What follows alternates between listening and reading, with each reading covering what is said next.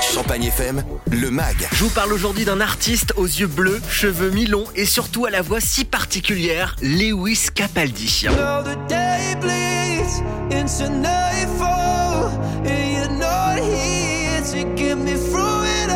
Cet Écossais de 23 ans est un véritable phénomène depuis presque 3 ans.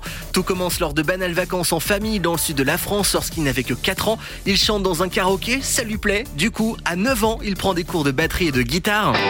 Alors à la base c'était pour faire comme son grand frère, mais il s'est vite pris au jeu. C'est d'ailleurs lors de ces leçons qu'il a fait la rencontre de son bassiste actuel. À ses 12 ans, il donne des concerts un peu partout, allant même se produire dans des pubs écossais.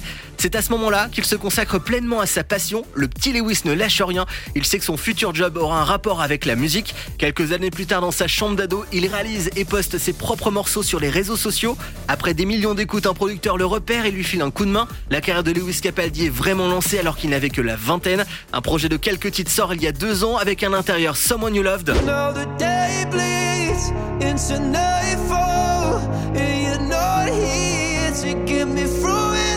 Sa belle voix grave et ses quelques notes de piano qui l'accompagnent ajoutent à sa musique romantique un côté mélancolique qui nous fait tous craquer. Pour preuve, l'album s'est vendu à plus d'un million d'exemplaires à travers le monde. Un an plus tard, il est de retour avec ce tube.